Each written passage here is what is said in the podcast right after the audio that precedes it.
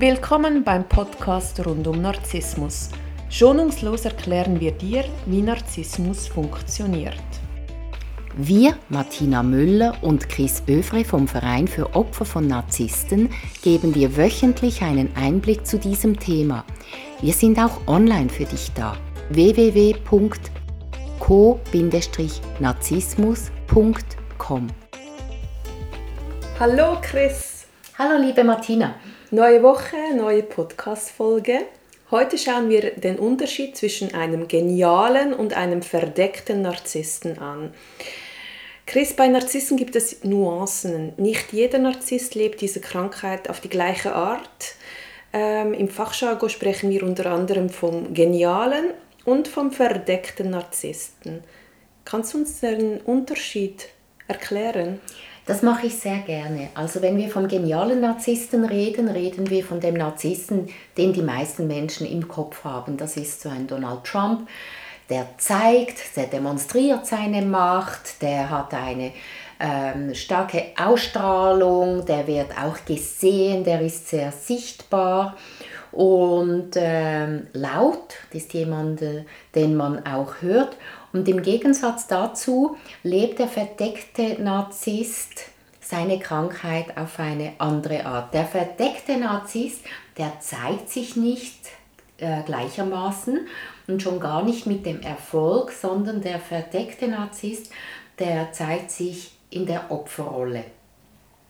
Also er ist der Ärmste und, und äh, keiner hat so viel gelitten im Leben wie er oder sie.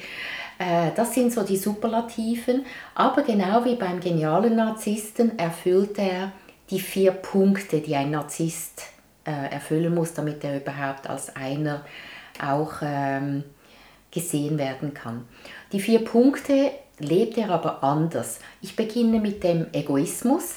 Der verdeckte Narzisst, der ist genauso egoistisch wie der geniale Narzisst. Aber äh, er lebt das nicht so offensichtlich. Aber wenn man genau hinschaut, dann schaut er gut für seine Bedürfnisse. Er interessiert sich nicht für die Bedürfnisse der anderen. Seine Bedürfnisse, das ist das Einzige, was ihn interessiert und äh, worum er sich auch wirklich kümmert.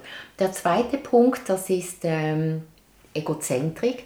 Auch diese Person ist im Mittelpunkt zum Beispiel einer Gesellschaft, wenn es ein Familienfest gibt dann ähm, heult diese Person vielleicht und jammert viel mehr als die anderen, insbesondere auch bei einer Beerdigung oder wenn jemand heiratet, dann ist ja die Braut im Mittelpunkt, das mag die Person dann überhaupt nicht.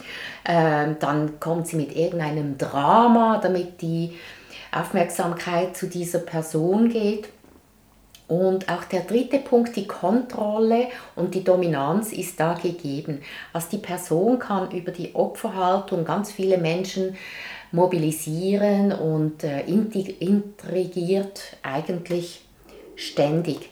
Also die Person sagt zum Beispiel, unter Schmerzen habe ich dich geboren und jetzt hast du nicht einmal Zeit, um mit mir Kaffee zu trinken. Also egoistisch, äh, das eigene Bedürfnis und dann die Dominanz, die Kontrolle über die eigenen Kinder und so weiter. Und der vierte Punkt, die fehlende ähm, Empathie. Also diese Menschen sind eher kühl und emotional abwesend. Und tatsächlich ist es auch so, im Gegensatz zum genialen Narzissten sind es eher Frauen, die verdeckt narzisstisch sind, aber natürlich gibt es da auch Männer. Gerade Mütter eignen sich besonders gut für diese Rolle. Jetzt hast du mir irgendwie schon ganz viele Fragen beantwortet, die ich gehabt habe. Also sagst du, dass man die verdeckten Narzissten am häufigsten bei Frauen, also eher bei Frauen findet?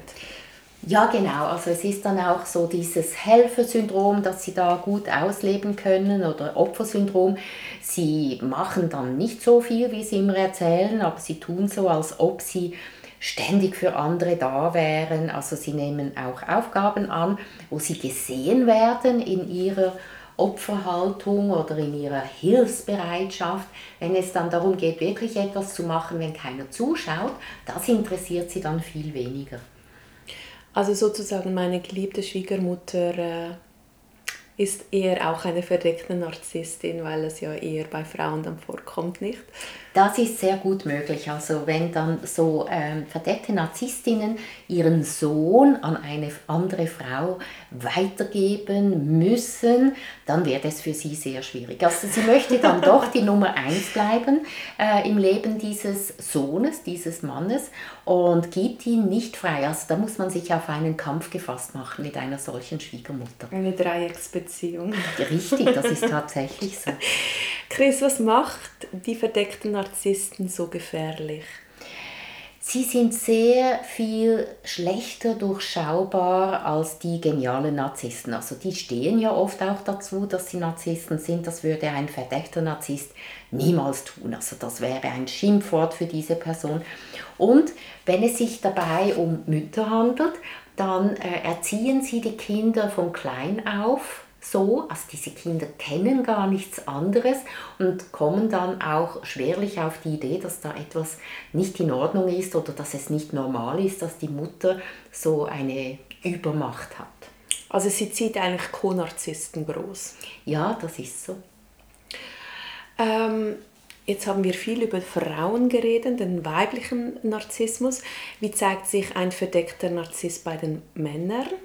Also tatsächlich gibt es das auch bei den Männern und die Männer, die verdeckt narzisstisch sind, die leben ja dann auch über diese Opferhaltung und deshalb ähm, trifft man die oft ähm, in esoterischen Kreisen an, weil da ist ja grundsätzlich ein Frauenüberschuss und äh, ein Frauenüberschuss von Frauen, die äh, hilfsbereit sind, die an sich zweifeln. Das sind äh, die beliebten Opfer eines solchen Mannes.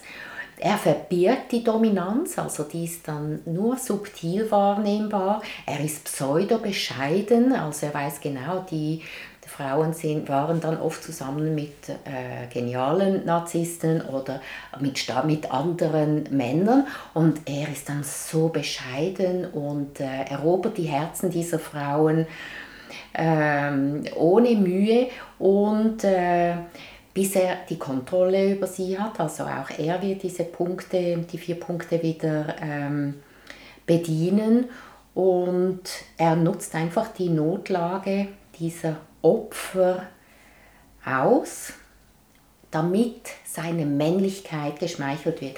Im Gegensatz zum genialen Narzissten hat der verdeckte Narzisstenmann ein ähm, kleines Selbstbewusstsein, wenn es um seine Männlichkeit geht. Und der braucht dann insbesondere Bestätigung, dass er männlich ist, dass er äh, stark ist, äh, dass er gut ist. Und das holt er sich auch immer wieder ab. Also wenn ich den nächsten Kurs in Persönlichkeitsentwicklung besuche und über so einen äh, verdeckten Narzissten stolpere, Chris, wie gehe ich am besten mit ihm dann um? Also erstens mal, es ist gut möglich, dass du da reinfällst, weil die machen das so gut, mit so viel Charme. Es ist völlig normal als Mensch, dass man sich da täuschen lässt, auch wenn man eine sehr gute Menschenkenntnis hat. Und viele schämen sich in diesem Moment, also das ist mal das Wichtigste, man muss sich dafür nicht schämen. Dass man reinfällt, dass man an das Gute glaubt, dass man Menschen vertraut, ist eigentlich eine sehr schöne Qualität. Das sollte man sich nicht beirren lassen. Dann ähm, ist es wichtig, dass man sich gut abgrenzt, dass man gut im Kontakt bleibt mit sich selber. Also was will ich? Will ich das so? Gefällt mir das? Ähm, ist das auch meine Meinung? Also dort immer wieder gut überprüfen. Und ähm, wenn man sich zum Beispiel abgrenzen möchte von Eltern, von narzisstischen Eltern, die verdeckt narzisstisch sind, dann ist das immer so eine Schwierigkeit. Man möchte ja in Kontakt bleiben, man möchte keinen Kontaktabbruch machen. Und wenn man in Kontakt bleiben möchte, dann kann man mit dem Verhalten einiges ähm, entstressen. Zum Beispiel etwas, was bei Narzissen gut funktioniert, das ist, wenn man was immer man sagen möchte, das in Komplimente einpackt. Also man macht zuerst ein Kompliment, dann kommt die Kritik oder die Forderung oder das, was man sich wünscht und schließt dann wieder ab mit einem Kompliment. Dass man sagt, hey, du hast heute eine schöne Jacke. Übrigens kannst du äh, bitte den Abfall äh, mit runternehmen, wenn du runtergehst. Und ich freue mich, wenn wir uns wiedersehen. Das muss da schön eingepackt sein. Es ist eine Strategie. Das äh, hilft nicht, die Gesamtsituation zu ändern, aber es hilft, wenn man im Kontakt bleiben will, dass man mit dieser Methode einfach mehr Harmonie hat. Und äh, ansonsten auch wieder gut bei sich bleiben. Abgrenzen bedeutet, man macht ganz klar ab für eine bestimmte Zeit. Ich habe heute eine Stunde Zeit, damit wir äh, miteinander reden können und Kaffee trinken. Nach einer Stunde gehe ich wieder. Und da muss man sich auch dran halten, sich nicht einlullen lassen. Je besser man sich da abgrenzen kann, desto eher respektiert das auch der Narzisst, auch der verdeckte Narzisst. Und man, äh, es wird ruhiger, es wird äh, besser. Aber dort, wo es nicht möglich ist, gilt auch beim verdeckten Narzissten ähm, Kontaktabbruch, weggehen, sich überlegen, möchte man mit so jemandem zusammen sein und wenn man zum Schluss kommt, das möchte man nicht, dann einfach gehen. Also eine gute Kommunikation ist auch hier das A und O. Richtig. Chris, kann man glücklich werden mit einem verdeckten Narzissten? Mit einem verdeckten Narzissten, genau wie mit einem genialen Narzissten, kann man sehr viel lernen, wenn man das möchte. Man kann es auch sein lassen. Aber glücklich wird man mit einer solchen Person nicht. Und wieso nicht? Es ist anstrengend, man muss immer aufpassen, man muss äh, schauen, wo ist man selber, ähm, man muss auf der Hut sein. Äh, glücklich sein bedeutet, dass man sich entspannen kann und dass man sein darf, wie man will. Und das ist in einer solchen Konstellation nicht möglich. Zu viele Machtkämpfe. Genau. Chris, ganz herzlichen Dank für das absolut spannende Thema und die vielen Einblicke über den verdeckten Narzissmus. Ich wünsche dir einen ganz schönen Tag. Wünsche ich dir auch. Danke.